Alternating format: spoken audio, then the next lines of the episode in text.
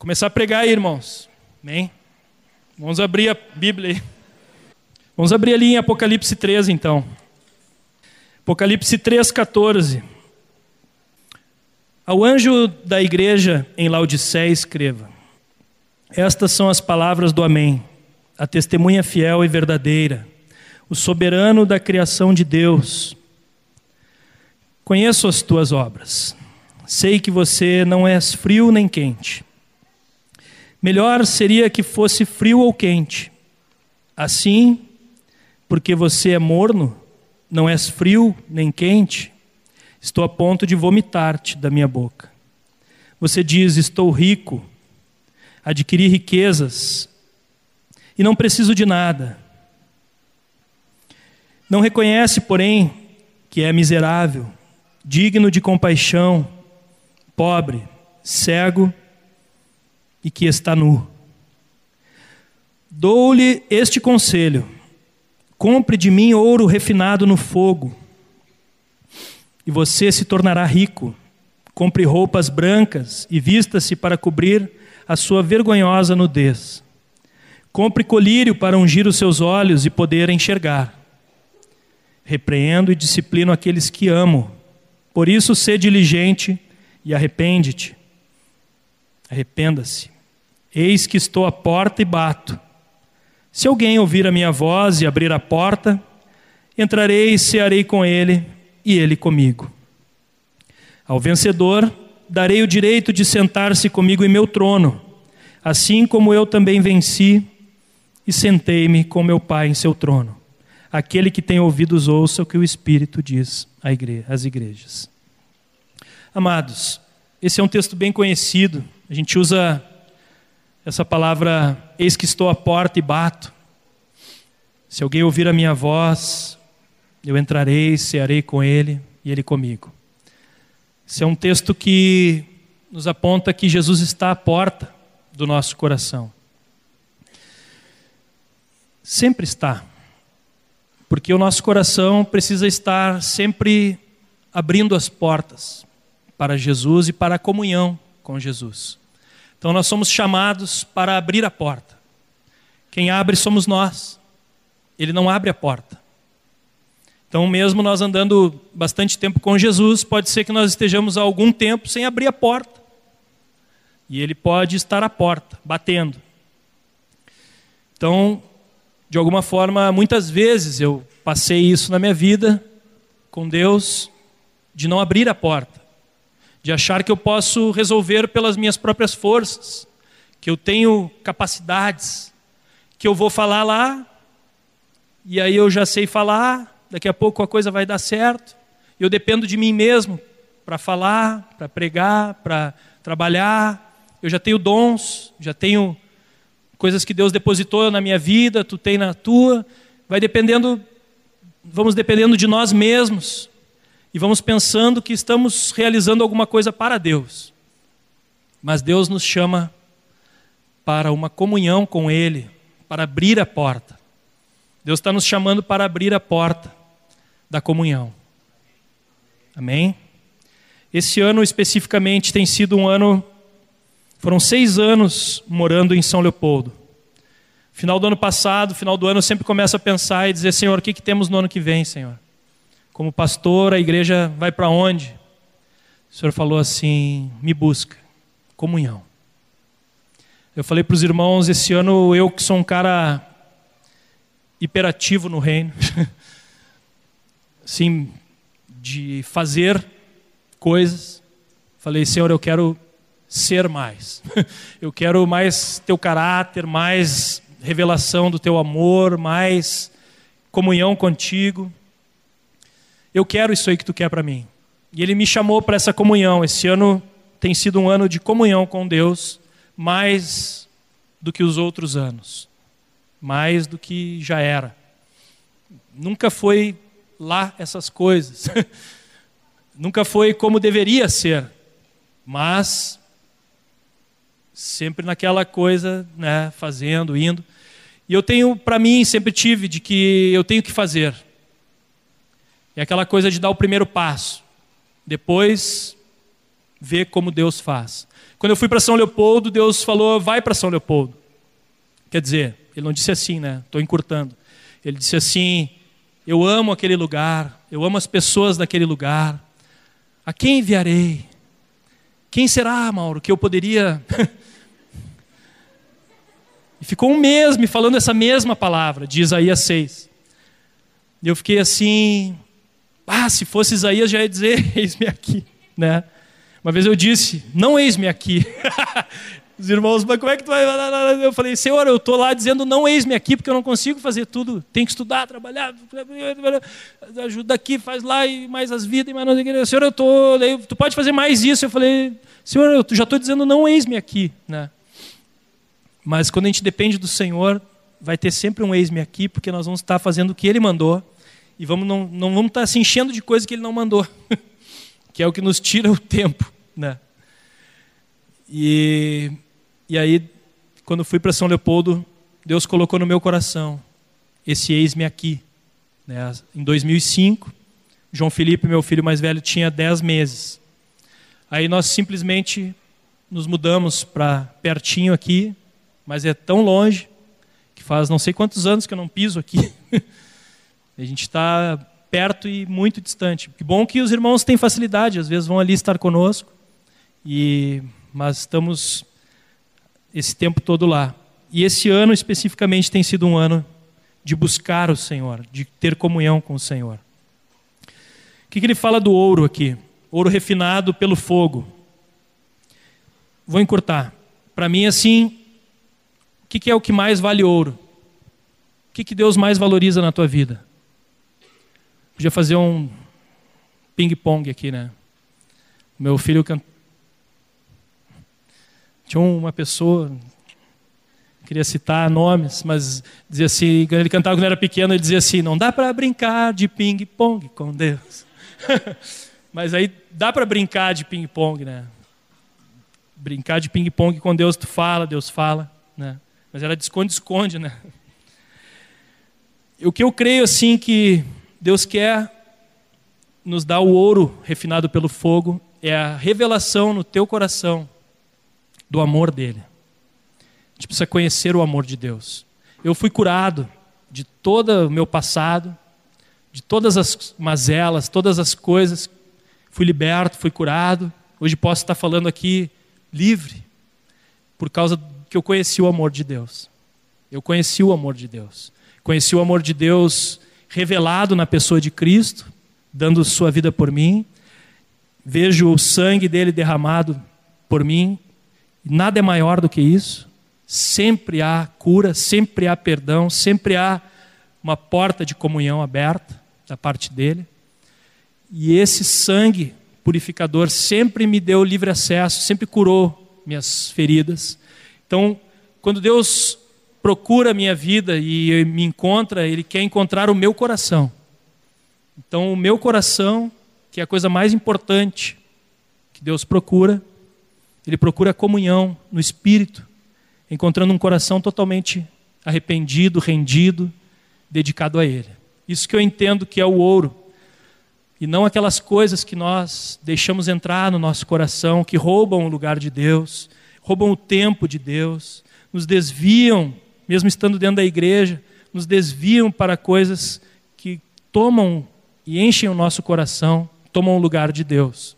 Então eu creio que quando aqui está falando aconselho que de mim compre ouro refinado, é que o teu coração seja totalmente dele. Onde está o teu tesouro? Ali está o teu coração. Onde está aquele homem que encontrou um tesouro no campo? E ele vai lá, encontra um tesouro. Peraí, deixa eu tapar isso aqui e tal. Ele vai lá para comprar aquele campo, o cara diz é 100 mil reais. Aí o cara 100 mil reais. Eu tenho minha casa, vende a casa, deu 80. Tenho meu carro, deu mais 10. Tem mais isso. Tem meus tênis, tem não sei o que. Eu tenho tudo que eu tenho, deu quanto?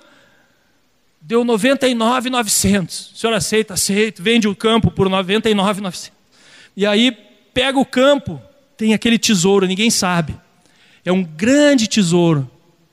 Né? Então, o reino de Deus é essa simplicidade. É tu encontrar o grande tesouro largar tudo e pegar o tesouro. Isso é a simplicidade do evangelho. E a gente fica lá querendo que o discípulo ah, faz isso, faz aquilo, faz aquilo outro. Se ele não vê o tesouro, tu vai mostrar qualquer um que vende qualquer coisa. Tinha uma brincadeira no Silvio Santos. Você troca sua bicicleta zero por esse papelzinho? Aí tinha uma na cabine lá. Ninguém vai fazer isso. Né? Vai trocar tudo por nada. Tu tem que descobrir o tesouro. Se Jesus é o tesouro maior, ele é tudo para ti, tu larga qualquer coisa para seguir a ele. Então, isso é o ouro refinado pelo fogo. É, outro dia eu estava ministrando, falei, ó, não está no grego, mas eu acho que é assim. no grego vocês procuram lá depois no grego. As vestes brancas, eu creio que é receber a graça salvadora e regeneradora de Jesus. É o fruto do Espírito. As vestes, vestir com as vestes brancas, é viver no Espírito, é viver no amor, na alegria, na paz, na paciência, na bondade, na benignidade, na fidelidade, que é a fé, viver na fé, na mansidão, no domínio próprio. E essas são as vestes brancas. São elas que nós temos que sempre alvejar no sangue do Cordeiro, que nos purificam quando nós falhamos na mansidão, falhamos na infidelidade, falhamos na, na, no domínio próprio. Domínio próprio não é um autocontrole até explodir. Domínio próprio é o domínio do Espírito agindo através de nós. Então nós temos que amar, ter alegria quando as coisas não são alegres, ter paz quando tudo está em tribulação. Então ali que é a comunhão com Deus no Espírito que vai gerar essas vestes brancas. E o colírio para ungir os olhos? Eu ouso dizer que esse ungir vem de unção do Espírito. É a diferença das, das virgens nécias das virgens sãs, das virgens sábias. Elas eram sábias por quê? Porque apesar das dificuldades que as nécias também passavam, elas passavam, mas elas buscavam o Senhor. Abriam a porta da comunhão com o Senhor para olhar e contemplar a glória do Senhor, para ir sendo transformado nessa imagem do Senhor, o Espírito, ia ficando parecida com Jesus. E as outras entraram. Já vi um decalque lá, os decalques são engraçados, né? Ele dizia assim: para você, Deus não te dá a vitória. Ah, não vou citar aqui, não vou julgar o, o, o decalque, mas dizia assim: é para a vitória no final. Eu quero a vitória todo dia. Eu quero a vitória todo dia na minha vida. Porque ontem já era. Já passou. Eu contei aqui história do meu passado, lá já era, não posso mudar. E o futuro, eu estou escrevendo hoje. Então o único dia que existe é hoje. Eu não tenho outro dia na minha vida, é só hoje. Hoje é o dia da salvação. Hoje é o dia de eu decidir por Jesus. Então eu vou plantar hoje e colher amanhã. Satanás não, ele aponta para o teu passado, ah, mas tu é pecador, tu era pecador. Né? Eu era pecador, mas agora sou lavado pelo. A esposa, a Sara, quando ouviu essa aí, primeiro achou que era brincadeira, amor. Levou, depois a gente foi ver, era sério. Mas é o sangue de Jesus, né? Mas Satanás fica te botando medo do futuro. É? E a cidade? E o teu trabalho? E o relacionamento? E isso? como é que está a família? E teu familiar que não se converteu? E isso, e aquilo. Tu tem vida? Ou tu está mais carnal que espiritual? Tu não sei o quê. Bota um monte de medo na nossa vida. É o, o trabalho dele é botar medo nós. Para o futuro. Então nós não temos aquela esperança viva de que Deus vai operar hoje, vai operar na nossa família, vai fazer a obra em nós. Sabe que Mateus 5, 6 e 7, eu leio aquilo lá, até hoje não entendia. Bah, 20 anos. Não entendia assim, ó. Ali diz um padrão sobremodo excelente. Mateus 5, 6 e 7 fala daquele padrão muito maior do que a lei. Mateus 5, 6 e 7 é o nosso alvo. É para viver dia a dia, na dependência do Espírito. Um dia nós vamos ser Mateus 5, 6 e 7. Temos um Mateus aqui, um dia ele vai poder dizer lá, ó, eu sou Mateus 5, 6, 7. o cara vai olhar, o que, que é isso, cara? Ah, não te entendi. Não, deixa assim. eu vivo aquilo ali, cara. Eu vivo aquilo ali. Né? Isso é, vamos chegar lá, estou nesse caminho. Não é que vai ser só para o futuro, para hoje, mas, mas quando eu leio ali, então, o colírio é viver no Espírito, na comunhão com o Pai, viver cheio do Espírito Santo. O que, que diz aqui ainda no meu alfarrábios? O mundo é diferente. O mundo procura. Qual é o ouro que o mundo procura?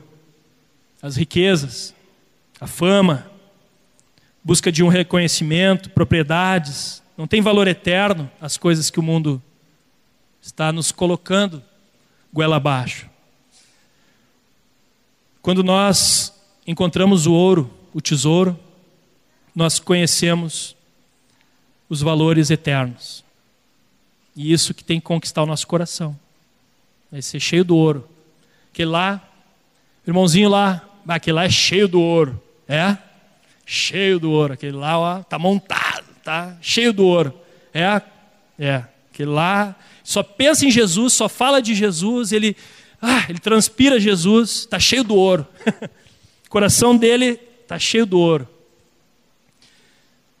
E o, as vestes do mundo, como é que são? Não precisa nem dizer, mas tirando a questão da sensualidade, é a questão das, da, da aparência externa. É o fariseu. É aquele que aparece para os outros. Aquele livro ali do Brennan Manning fala o impostor que vive em mim. Eu li aquilo lá e falei, bah, o cara me descobriu. Mas ali aponta assim, né? O cara. Eu já estava com problema com o meu eu, né? Daí agora ele diz que o meu eu ele, ele, ele disfarça.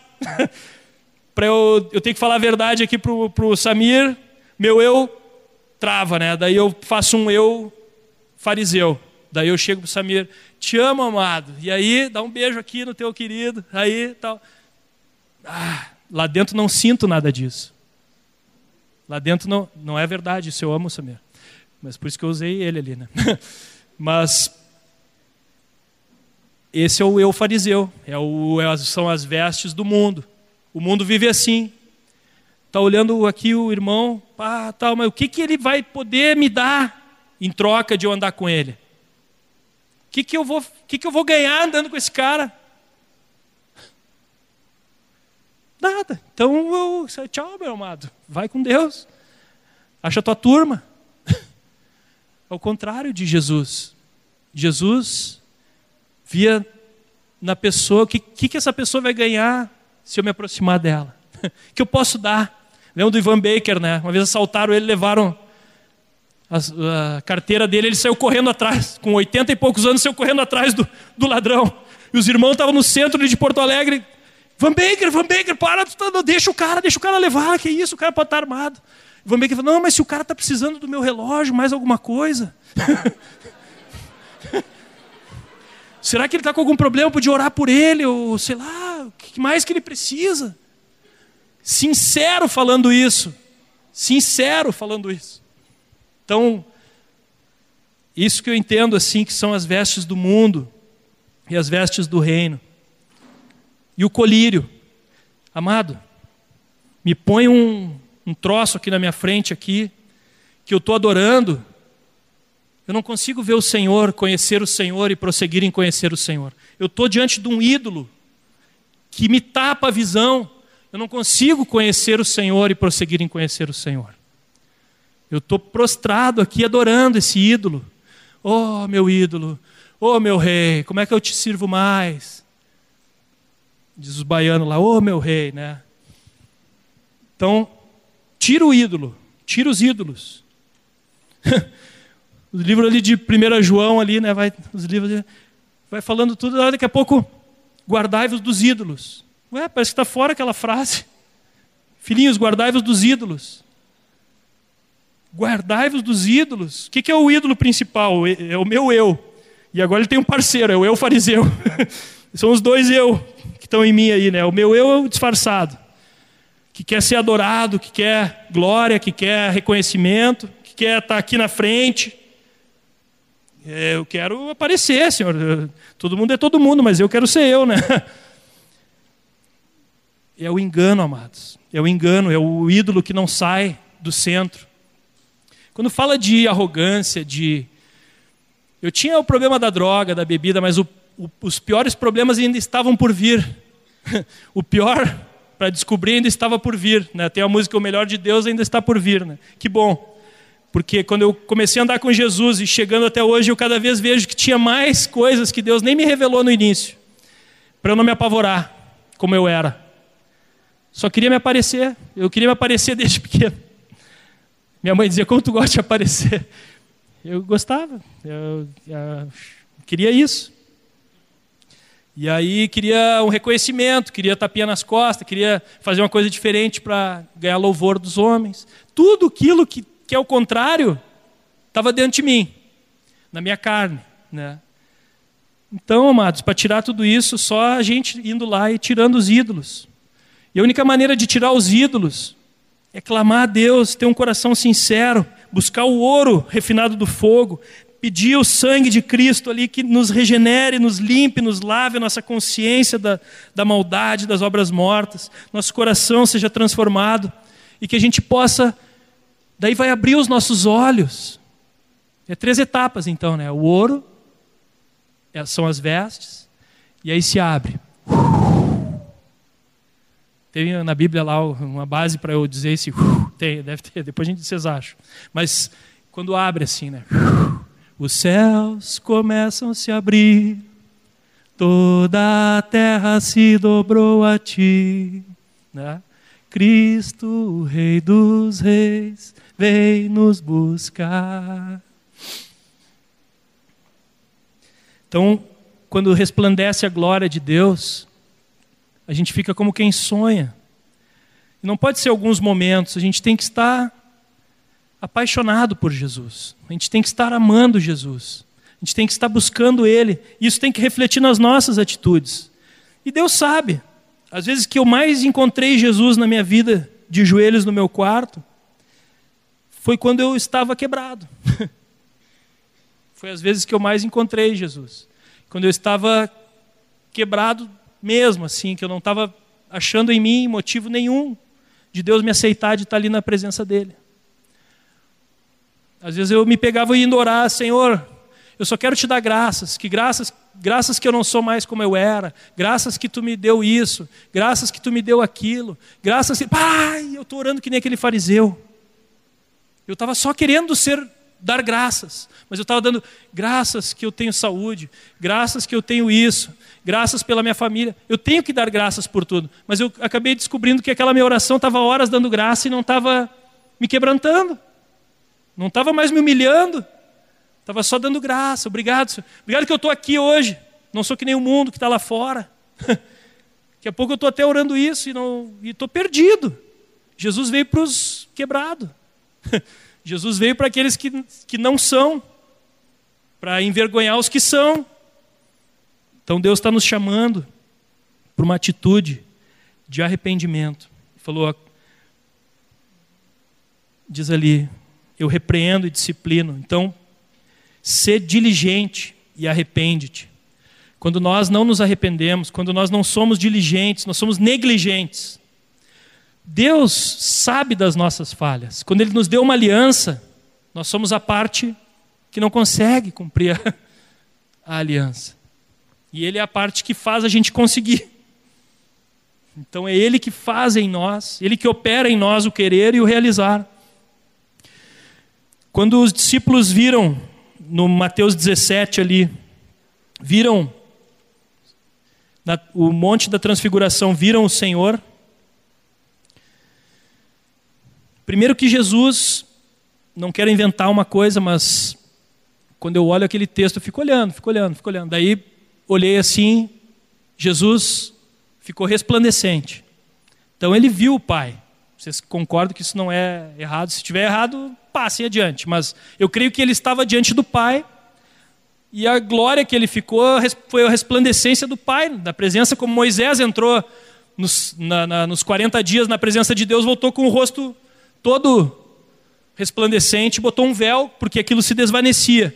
Jesus, sem pecado, chegou na presença do Pai, se volta para os discípulos, ele está resplandecente, ele está. mostrou assim Jesus glorificado praticamente ali. E eles então, depois vão dizer em João ali, e nós vimos a sua glória. Nós vimos a sua glória. E eles não podem ter uma fé mais fácil que a nossa. Eles não podem ter um ficado mais parecido com Jesus do que nós podemos. Paulo era um homem mau. Paulo era um homem com zelo no coração por Deus, mas perseguia os cristãos, aprisionava, matava. Era um homem mau. E se Deus pôde fazer uma obra em Paulo, para que ele renunciasse a tudo que ele tinha, o problema de Paulo maior era a sua arrogância. Era sua, é saber que ele eu sou rico e abastado e tenho tudo, não necessito de nada. Que bom que eu sou, tenho. Tu não sabe, amado. Quebra lá o teu coração, deixa Deus entrar, deixa Deus mostrar o que precisa ser tirado. Deixa Deus te dar vestiduras novas, brancas, porque o que te dá vestes brancas não é o teu esforço, não é o que tu consegue fazer para Deus, é Ele que nos torna dignos diante dele. E quando os discípulos testemunham da verdade, João 14, 1,14, eles viram a glória de Jesus. E nós precisamos ver, amados, a glória de Jesus. Qual é a glória de Jesus? Que nós precisamos ver. Muitas coisas, né? Mas qual é a maior glória de Jesus? A vitória na cruz, na ressurreição?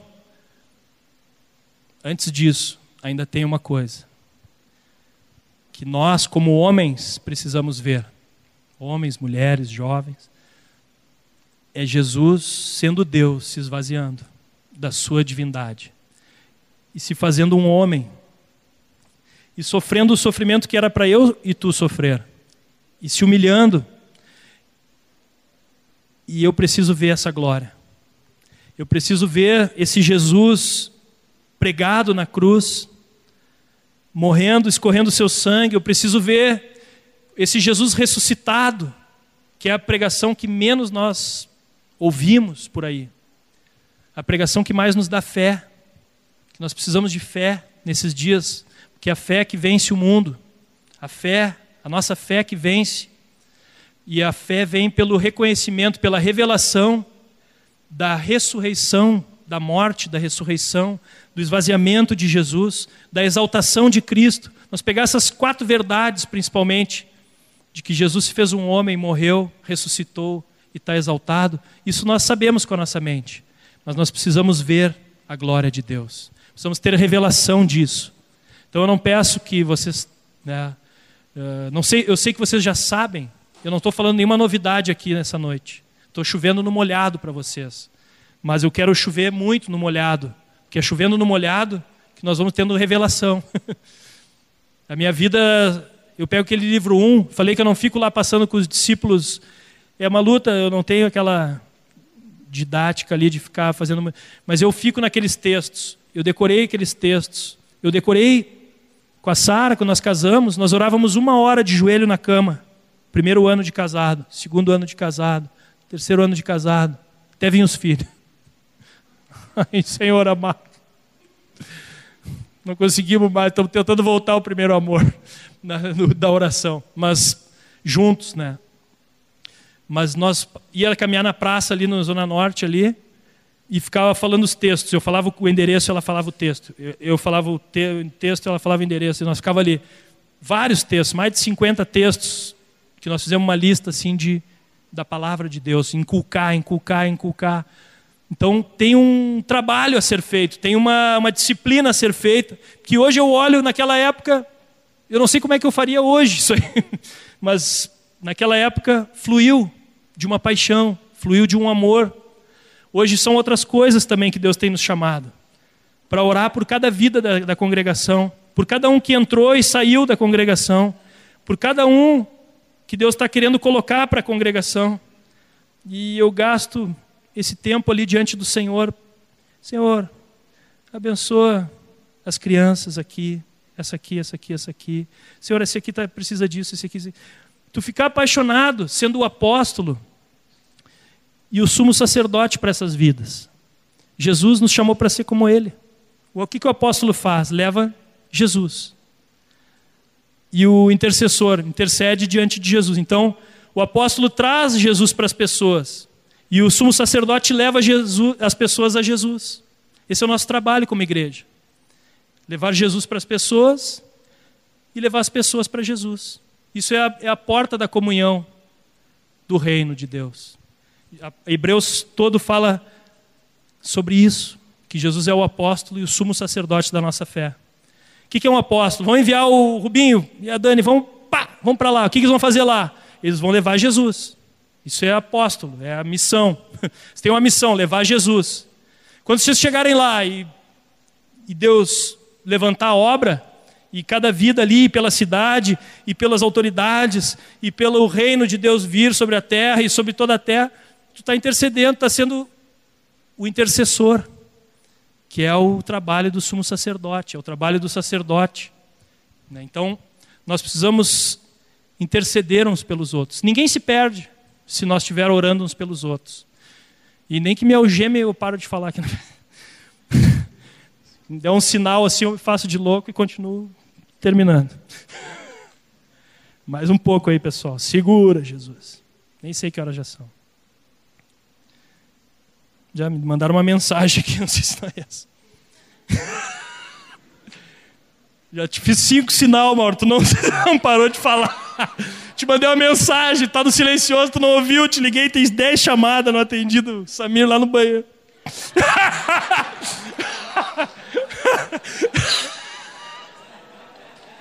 Pior que ele não fez, não. Aqui é meu irmão que está em Santa Catarina, lá, tá morando lá. Pô, Mauro, vem surfar comigo. Deixa eu ver o que ele mandou. Beleza? Vem aí 7, 8, 9, 10 de junho. Não rola? Quatro dias. Dá para emendar. Vamos surfar. Tano tá lá. Se a Sara né, der o ok, estamos indo.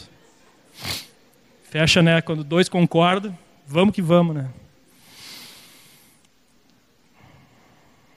Quando eles disseram que viram a glória de Jesus, eles conheceram a vida de Jesus, eles reconheceram as obras de Jesus. Tiveram revelação de que Jesus é Deus, se doando em amor para nos salvar e nos levar a uma comunhão íntima com Ele, que transforma completamente a nossa vida e obra, a sua imagem e semelhança. Ou seja, quando nós temos revelação dele, nós contemplamos Ele e olhamos para Ele e vamos ficando parecido com Ele, querendo cada dia ser mais como Ele nós vamos realizando, a nossa vida vai sendo transformada e a obra de Deus vai fluindo através de nós. E a glória dele vai se resplandecendo, porque não é uma obra que nós fazemos. Hoje somos, nesses sete anos, pouco mais de 100 pessoas ali em São Leopoldo. Né? Já tem mais de 100 que passaram por ali, que estão afastados e a gente continua orando. Né? Mas é uma luta, é uma luta. Eu era um jovem, aqui, conheci a Sara, 20 anos, 21, estava aqui no meio de vocês. Daqui a pouco casei. Uh, casei, festão, pá, tudo. Aí passou um tempo, a Sara grávida, se formando em arquitetura na URGS, né? terminou formada grávida. Amém. Daí o Senhor nos chamou para São Leopoldo. Eu, o Lucas, o João Felipe com 10 meses, fomos para São Leopoldo. A Sara ia, ia, com o João Felipe com 10 meses, pegava o trem, o carrinho, ia lá para Sapucaia, uma reunião de irmãs lá. As senhoras tinham histórias assim que eu não gosto nem de lembrar, porque hoje estão tudo em Cristo, mas as crianças se endemoniavam e diziam: Olha o que eu falo, faço com teus filhos. A gente encontrou pessoas que hoje não estão mais entre nós, mas que a mulher era prostituta e sustentava os pais. Eles viviam bem. A gente chegava com o evangelho e tinha que largar tudo, porque tudo foi. Tinha cada história no início lá, que a gente chegou lá. A gente estava muito protegido aqui. Moisés Erasmo, Rogério, João Nelson, Ion, Ismael, Otto, cara. O grupo que eu fui depois era pro, né, o Beto era discípulo do Otto, cara. O primeiro grupo que eu cheguei assim foi o do Otto, cara. Os guri eram alemãozinhos assim que nem os meus lá no grupo, né? E aí vai indo, nós super protegidos aqui, super guardados, indo para as ruas, nós tínhamos um grupo de rap, tinha um grupo na praça, tinha um grupo no, nos, nos, ônibus, quando o Fred estava aqui, nós ia pelos ônibus falando de Jesus, nós ia falando para todo mundo de Jesus, né? mas super respaldado. Quando eu cheguei lá, agora, quem é que está na frente? Sou eu. Ai, Senhor. Cada história, cada tristeza. Eu andei com um cara que eu estou na praça, fui numa praça lá com um irmão, ele falou: tem que te apresentar esse cara aqui.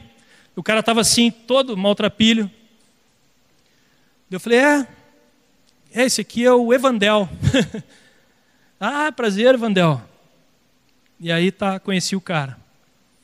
Ele estava morando num barraco nos fundos, com esgoto, com coisa, sem comer, sem ter o que comer e tal, estava perdido na droga.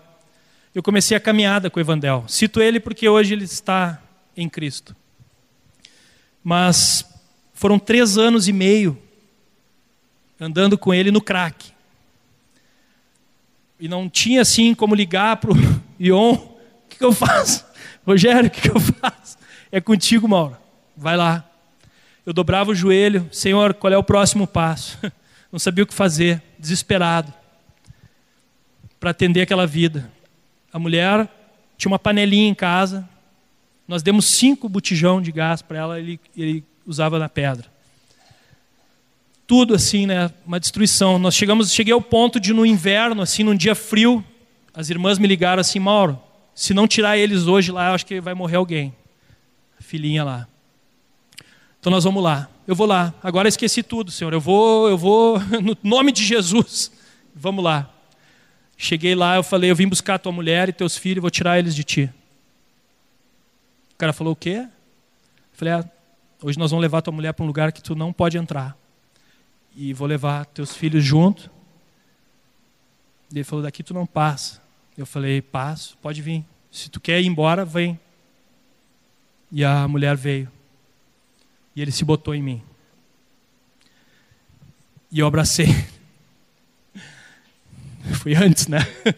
Ele tá ali meio né, magrinho e tal, assim, né? Ele é do meu tamanho, mas estava meio eu já falei, eu já vou antes, Deus. Abracei. E bah, não soltei, né? Não solto por nada. Senhor. E aí, tô abraçado nele ali.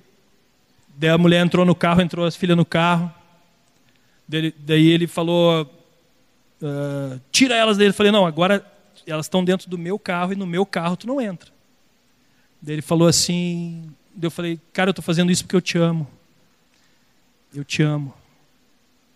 Quando eu falei isso, ele afrouxou nos meus braços. Ele perdeu as forças assim. Segurei ele. Mais outras vezes, junto com outros irmãos, e já fui com mais irmãos junto. Daí. Levei o Emílio e o Heitor, dois japoneses, né? Os caras só vão puxar. eu brincava, eu tô com meus ninjas.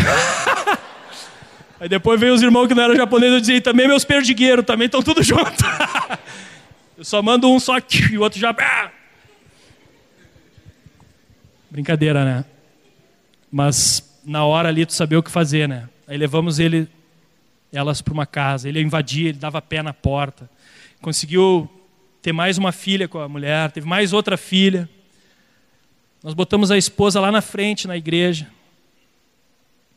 A igreja era isso aqui, né, amados? Era esse, nem isso aqui, era isso aqui, ó, né? Vai, as irmãs acompanhavam aquela situação há anos ali. Eu boto a irmã lá na frente para abrir o seu pecado. Eu com cinco anos atrás, jovem assim, meu, e a irmã vai lá. É, eu deixei ele entrar, eu pequei, me perdoa, igreja. A igreja toda olhou para mim assim, Mauro, vou te pegar na saída. Tu está tá fazendo essa. Né? E Deus tinha me dito para ela para tratar o pecado dela. No meio de toda aquela história. Estou abrindo aqui uma situação, mas que foi pública. Né? Por isso estou abrindo. Toda a igreja chegou num limite. Os irmãos chegaram no limite, ninguém aguentava mais ajudar aquela família. Sinceramente, falando em aquelas palavras nossas, assim mesmo que a gente fala no bastidor. eu falo e vocês falam, não é só eu, a carne de vocês é igual a mim. Mas, Senhor, essa situação aqui vamos passar por Rubi, Senhor, ele tem graça, não é? Passa para o Samir lá que ele resolve. E aí, a Sara, quando chegou um dia que eu estava indo para Sapucaia, a Sara falou assim: Mauro, não, não tá. Eh, ele me ligava 20 vezes por dia. Ele queria me bater, ele me xingava, ele me ligava, me mandava longe e desligava. Daqui a pouco ele me ligava chorando. Era um, era um, um caos emocional na nossa vida aquilo ali. A Sara chegou num tempo assim, Mauro, tu não acha que isso está tá na direção de Deus? Né? Não dá mais, os irmãos saíram fora, não, assim, não estão aguentando mais, não tem ninguém mais aguentando. Eu tô, peguei o carro e falei, eu vou. Eu vou porque eu, eu, enquanto Deus não me falar para parar de ir, eu não vou parar de ir. Meu Deus vai falar comigo. Eu fui no carro, estou indo para Sapucaia chovendo, frio. Pensei, o que eu estou fazendo aqui? Eu tenho, eu sou jornalista, trabalho na RBS, Senhor. Eu fui modelo lá, podia estar tá lá longe, trabalhando lá. Tu me trouxe para São Leopoldo, Sapucaia. Eu nunca pensei em morar aqui, Senhor, nesse lugar aqui. Senhor, eu não vou mais lá. Eu acho que eu não vou ir mais também. Todo mundo está desistindo dessa história, eu vou desistir também. Deus falou assim: Tu não está indo no teu nome, tu está indo no meu nome. Meu nome é sobre todo nome. No meu nome que tu está indo, vai. Eu fui lá e vi a glória de Deus. Né?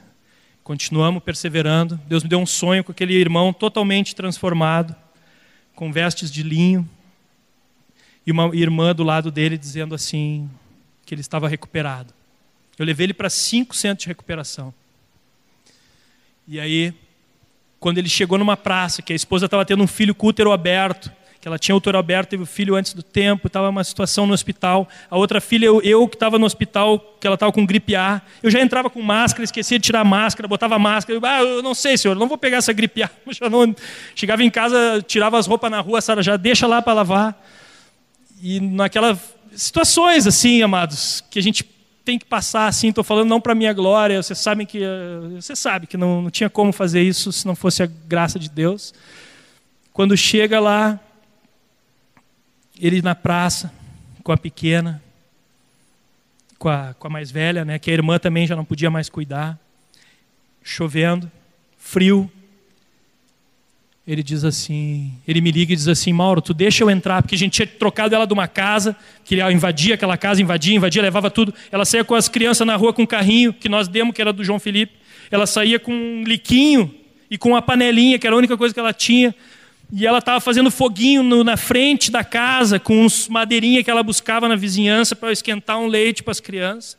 E não é porque era nós não tinha recursos para dar, mas a gente tinha dado tudo, tudo, tudo, tudo, tudo, tudo não tinha mais. Nós chegamos, ela chegou nesse ponto, ela estava hospitalizada com a criança lá, teve antes do tempo. Aí ele pega e me liga assim, daí ela já está noutra casa. E eu disse: nessa casa tu não entra. Se tu entrar, daí eu vou ter que buscar o Senhor para saber. Eu não dizia para eles: tu entrar. Aí eu falei: tu não vai entrar. Tu não, da minha parte eu vou ficar na minha palavra. Tu não vai entrar. Então é o seguinte: tu vai longe. Me mandou bem redondo longe. Falou assim: pum, desligou. Eu me ajoelhei, eu estava na cama ali na, do lado da minha cama, eu me ajoelhei e falei assim: Senhor, Tem mais, Senhor, não sei mais o que fazer. Aí ele me liga, Mauro, me perdoa, cara. Tá, cara, eu te perdoo, mas e aí? Não, faz o seguinte, me leva para algum lugar. Eu falei, já te levei para cinco lugares. Eu falei, eu quero mudar. Aí eu levei ele para um lugar, ele foi transformado. final daquele ano ele casou com essa irmã, casar, quer casar com ele? Quero.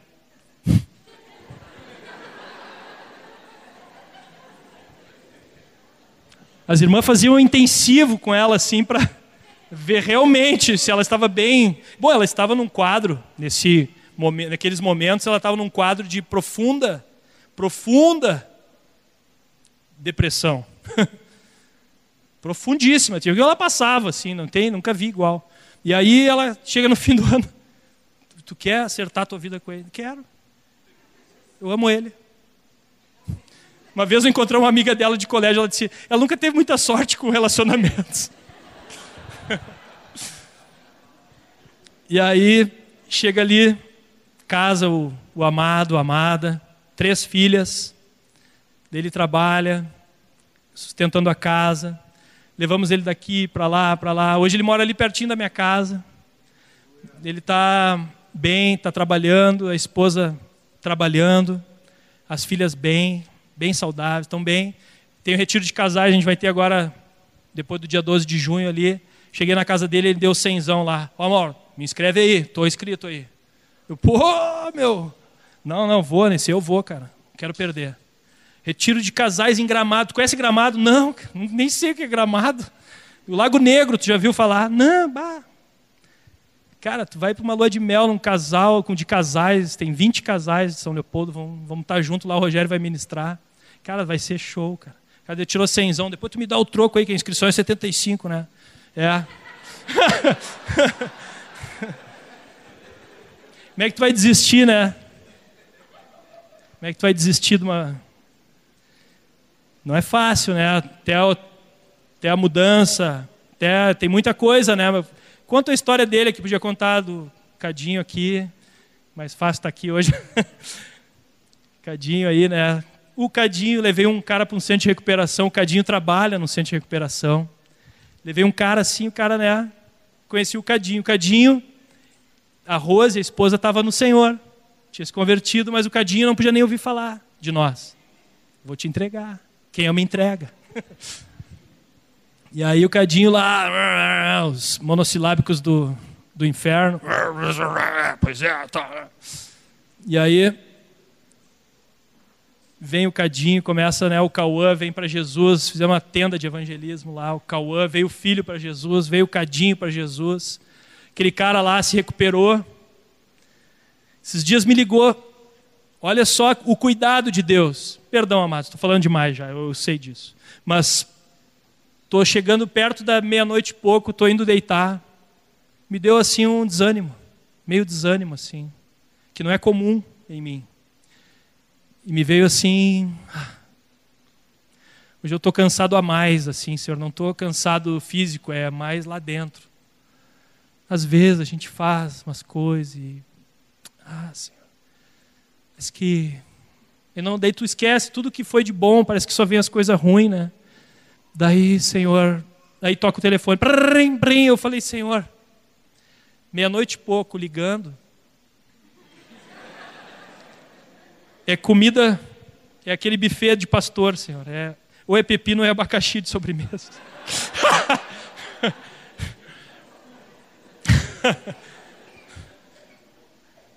Fui atender por fé.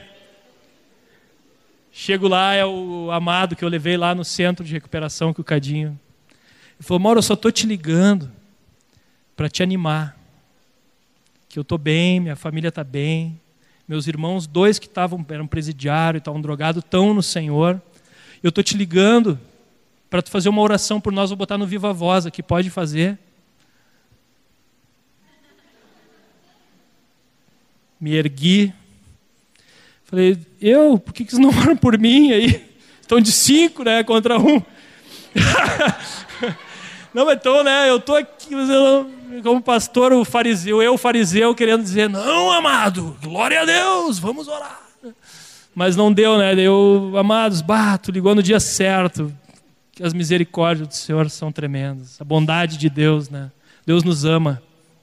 E aí, orei com eles. Aí os filhos no fundo, aí amém, Deus te abençoe. Tá, tá, tá. Terminou a oração assim, eu falei, Deus, tu não precisa disso, Deus. Não precisa provar para mim que tu me ama. Eu já tenho. Senhor, já tenho provas que tu me amas, Senhor. Eu te amo. Mas ajuda, Senhor, ajuda-nos, Senhor. Tu me amas, Senhor. Tem feito uma obra louca, Senhor, na minha vida.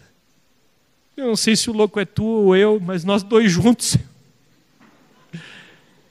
Tem acontecido coisas tão loucas, tão tremendas. Amados, eu larguei minha profissão. A Sara largou a dela. Nós vivemos do que entra. Uma igreja que não, tinha, não tem. Quando tem 20 pessoas dando dízimo é muito. Eu, a gente vive regaladamente. A gente vive sobrando. Tem salame lá em casa. tem pão italiano às vezes. Tem aquela carne. Os irmãos já dão uma melhorada nos dízimos, já vão fazer aquela carne.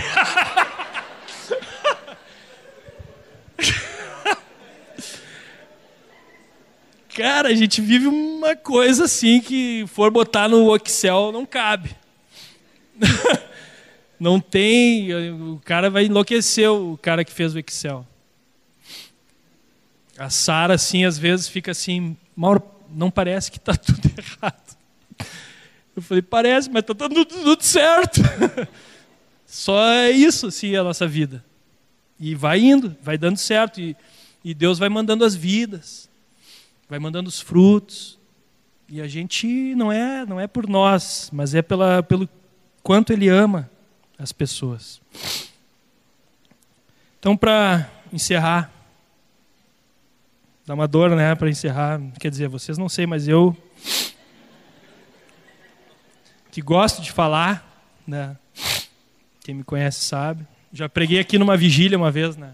Me deram as duas horas da manhã para pregar, eu preguei uma hora e vinte. Tá todo mundo aqui deitado já aqui. Acho que teve um ou outro assim, né? E eu falando, empolgado, né?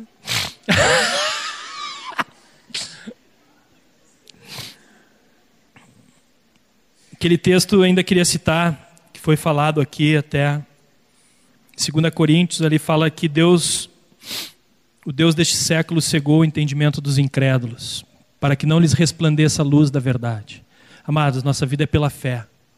E se nós estamos sem fé, é porque os, o Deus deste mundo está cegando o nosso entendimento e a nossa visão do que Deus quer nos mostrar. Nós precisamos ter uma vida real com Deus, desafiadora, poderosa, vendo sinais, começasse a contar quantas. Eu sou assim, aquele. Eu não consigo desistir. E não é por mim, Deus me deu isso. É um dom dele, então não me glorio porque ele me deu isso.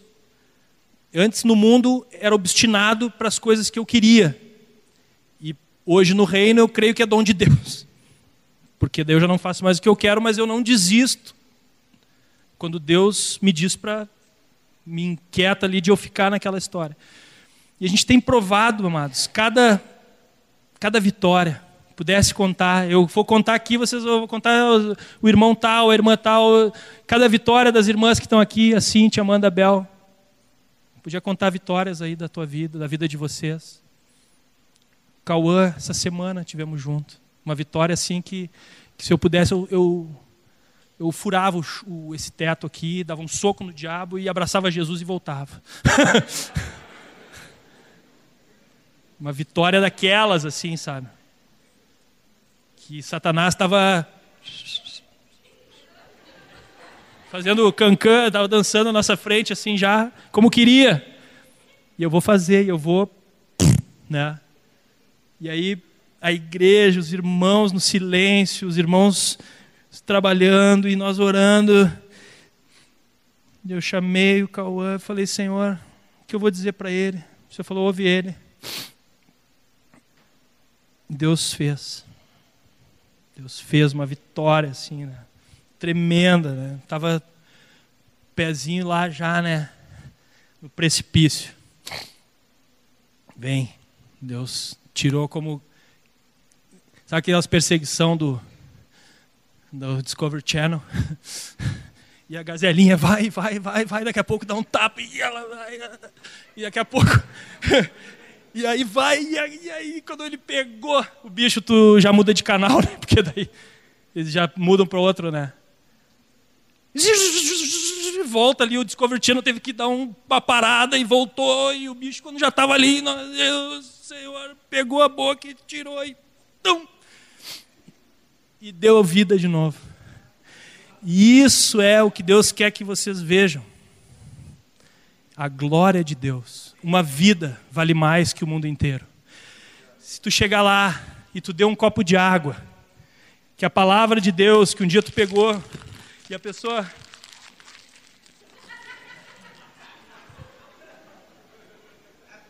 e aquele texto que eu preguei servir para alguma coisa na tua vida, lá vai ter galardão.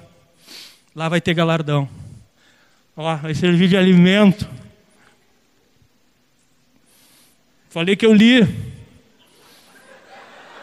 No Discovery Channel. Uma propaganda da Land Rover. Que os caras pegaram e estão fazendo com que o, o manual do carro é comestível. Eu falei, eu vou pregar e vou comer o que eu pregar para ficar lá dentro guardado. Se os caras estão criando e fazem todo mundo, ai que lindo. Aí foi dez publicitários. Comestível, eu não acreditei. Arrasou. Né? Da Land Rover. E a palavra diz que a gente deve se alimentar da palavra, comer a palavra, viver a palavra. Eu falo, não vai acreditar. A Sara, eu vou deixar que depois vocês recolhem, mano. a Sara não vai acreditar. Mas se a Land Rover, se a Discovery Channel manda aqueles caras lá para os confins da Terra, nós temos que ir. Nós temos que ir lá. E quando a Discovery Channel chegar com todo o equipamento, nós vamos estar tá lá já com a bandeirinha. Jesus, fizemos uma marcha, foi subindo. Vamos estar tá lá no Everest com a bandeirinha. Nós temos que ser mais desafiados do que o mundo. Nós ficamos lá vendo o cara, subiu, subiu, chegou. Todo mundo, ah, o cara é o cara. Nós temos que fazer a diferença. Isso aqui não está na folia, eu só estou olhando aqui para fazer aquele grau. Mas...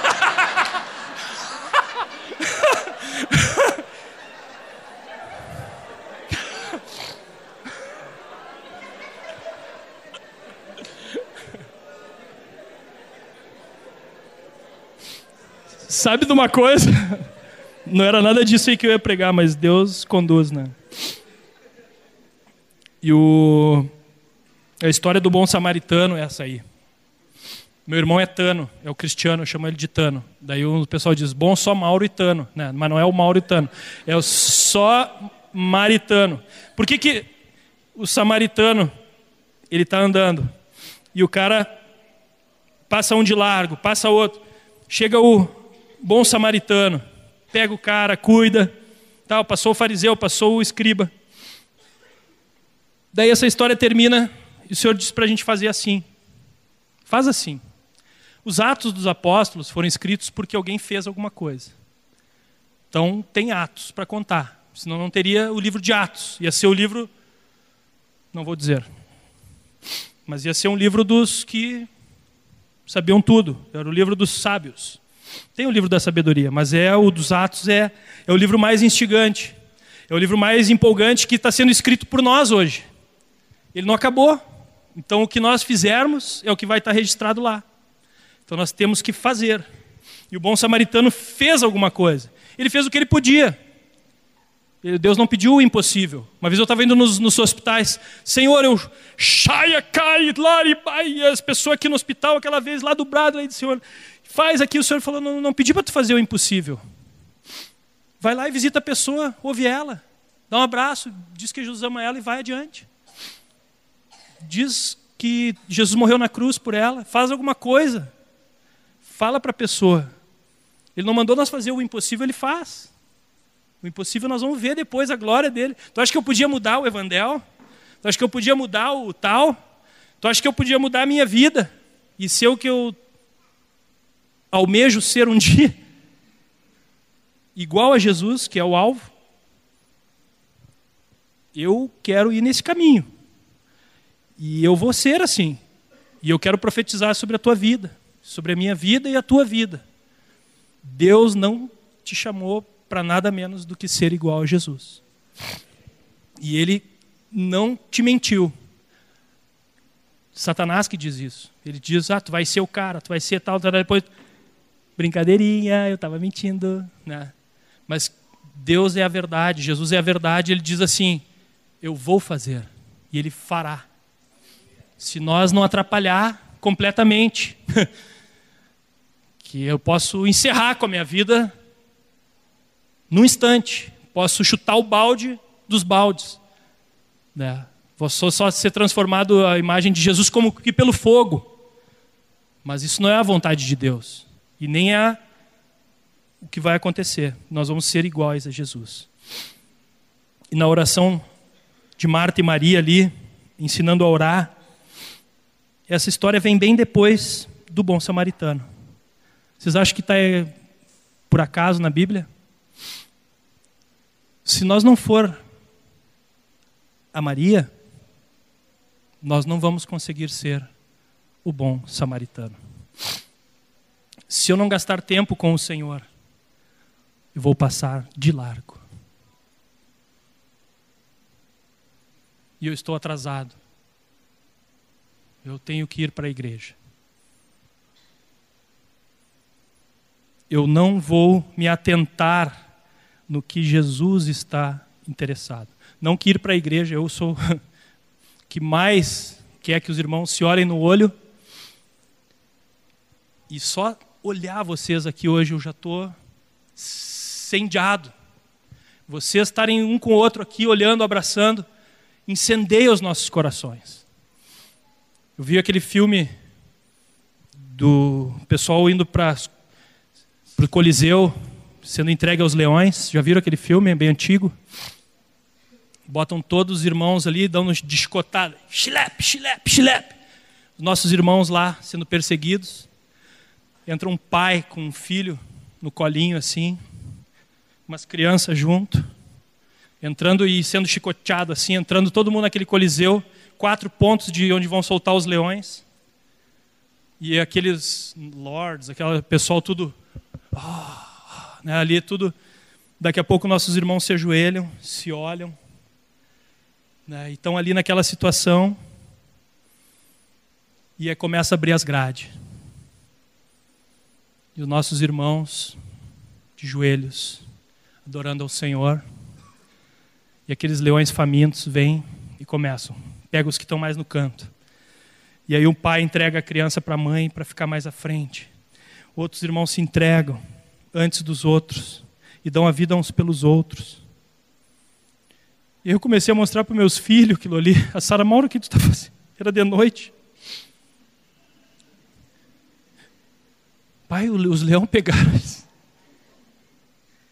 eu me abalei tanto que eu falei: meus filhos têm que saber disso. Meus filhos têm que conhecer, mas ainda não era a hora deles. Não, é tudo atores, é tudo. Minimizei assim, né? Mas dentro de mim me deu um, um embrulho assim, um embrolho assim, um. Sei lá como é dizer, assim, um troço que entalou assim dentro de mim. Eu falei: Senhor, eu preciso viver uma vida mais, mais, mais a ver, mais real Precisou amar mais os pecadores, os perdidos. Eu gosto tanto de ganhar uma pessoa que é quase Jesus, só falta. Já gosta de trabalhar, já gosta de estudar, já gosta de. de vai namorar na hora certa, quer casar com. O cara me falou tudo isso, eu falei, cara, você está melhor que eu. O cara tinha tudo, né? Só que ele não tinha Jesus. Eu falei, ó, só falta para ti Jesus. E quando conhecer Jesus, vai mudar tudo na tua vida. Está lá em Floripa, lá, o Marco. Ganhou Max para Jesus. Era um cara que surfava comigo lá na praia. Max conhece o Marco. Marco da Vanessa, estava aqui entre nós depois. Falando do pessoal que veio para Jesus, né? o Tiago, está aí o, o Alexandre e a Pita. Tantas vidas que Deus deu o privilégio de dar um copo d'água.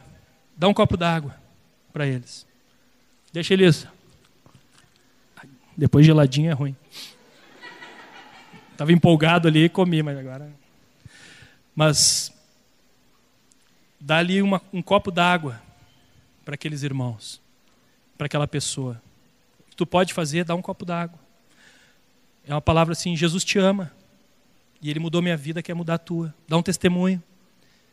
Eu era pecador, eu era perdido, vivia no meu eu, vivia tudo bem, ou vivia tudo mal, mas eu estava perdido. Dá Jesus. Nós não vamos ser o bom samaritano se nós não for Maria, se nós não estiver aos pés do Senhor. Nós não vamos saber o que fazer. Mas mesmo que quando a gente não sabe, dá o primeiro passo. Senhor, eu não orei essa semana, eu não jejuei. Tem uma situação aqui, Senhor, tem misericórdia de mim. Eu já fui pregar assim, chegar lá na sede, lá na reunião, antes de sair de casa, eu olhei para o céu, falei assim, Senhor, tem misericórdia de mim. E foi uma das reuniões mais avivadas.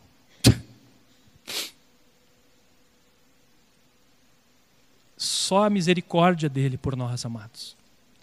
Eu não tenho nada. Eu não tenho nada. Eu não tenho nada. O Senhor é meu pastor. Eu não tenho nada. Eu só estou na, na, asa dele. Eu só estou na aba dele aqui. Ó. Senhor, só no teu guarda-chuva. Se eu for para cá, deu para mim. Não sou nada, não tenho nada, não posso fazer nada. A palavra diz: sem mim nada podeis fazer. Nada. O Senhor é meu pastor. Eu não preciso de mais nada. Eu já tenho tudo. Ah, tu já é casado, tu já é não sei o quê, tu já tem os filhos, tu já está agora, né, a igreja já cresceu, tu já está comendo salame, está fazendo churrasco, né? É, mas eu estou querendo voltar hoje ao meu primeiro amor, porque já foi mais intenso ainda. Então, eu quero não sair daquele lugar, que é o meu primeiro amor, onde eu falava o tempo inteiro de Jesus, comunicava de Jesus. Eu quero voltar a esse primeiro amor, cada dia. E a maneira é importunar Jesus, pedir ao Pai. A palavra diz que nós vamos receber e olhar firmemente para Ele, o Autor e o Consumador da nossa fé. Nós temos que ficar, saber que a igreja hoje passa por um momento de muitas preocupações, muitos abalos, igrejas, mega igrejas. Senhor, eu quero te amar, assim como eu sou amado. E assim como o Pai te amou, tu me amou, assim tu disse que eu sou amado teu, e que é assim para eu amar ao meu próximo, ao meu próximo. Não é só os irmãos, mas é o meu próximo. Então, permanecei no meu amor. Eu quero permanecer. No fogo, porque é no fogo que o ouro é trabalhado. Só no fogo. Se tudo estiver tranquilo, está tudo na paz, tudo tranquilo, tudo na boa, é um fogo meio morno, que é o que diz esse texto aí. Aconselho que de mim compre o fogo. compre o ouro no fogo. Vai para o fogo. E é ali que incendeia o coração. É ali que nós vamos poder buscar as vidas. Nós vamos, eu falando para nós, porque a minha tendência é a mesma de vocês. De amanhã acordar e pegar tudo que eu preguei e não conseguir viver. E vocês pegar tudo que ouviram e não conseguir viver. Então nós precisamos do segredo, que é ir lá diante dele buscar ele. E ele vai colocando o amor, a alegria, a paz. Quando João e Pedro viram Jesus na praia, depois que ele tinha ressuscitado, Pedro estava pelado pescando.